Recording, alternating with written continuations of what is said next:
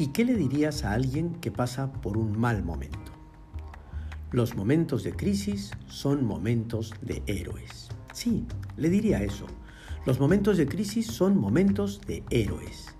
Un mal momento es aquel donde sentimos que todo nos sale mal, que no hay manera de arreglarlo, donde nos equivocamos diciéndonos que cualquier tiempo pasado fue mejor y nos declaramos desesperados. Estar desesperado significa haber perdido la esperanza.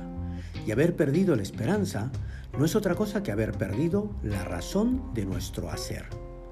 La esperanza, esa palabra que cada vez usamos menos y que si seguimos así podrá desaparecer, no es otra cosa que la capacidad de creer que nuestros sueños son posibles, que aquello que ambicionamos lo podemos construir, que la batalla que luchamos la podemos ganar.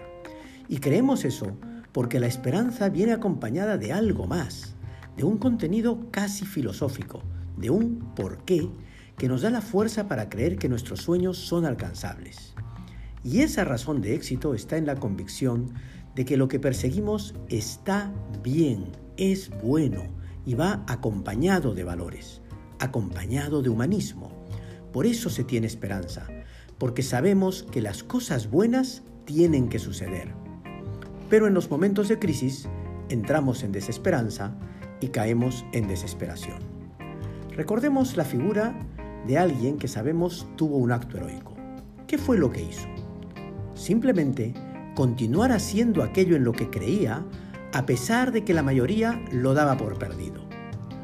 Porque ser héroe es eso, es la capacidad de llamar a la esperanza cuando no la hay la capacidad de creer y actuar en consecuencia frente a las dificultades más adversas y por la auténtica convicción con que lo haces, consigues que más personas crean en lo que crees y entonces sucede lo que estás buscando.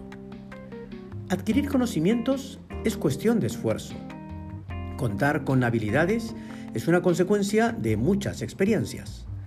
Pero ser capaz de llamar a la esperanza donde no la hay es una actitud heroica, propia de los líderes sublimes, aquellos que consiguen sacar de nosotros el coraje que no sabíamos que teníamos para combatir la situación más adversa. Caer en la desesperanza es declarar que perdiste, aceptar que todo se acabó.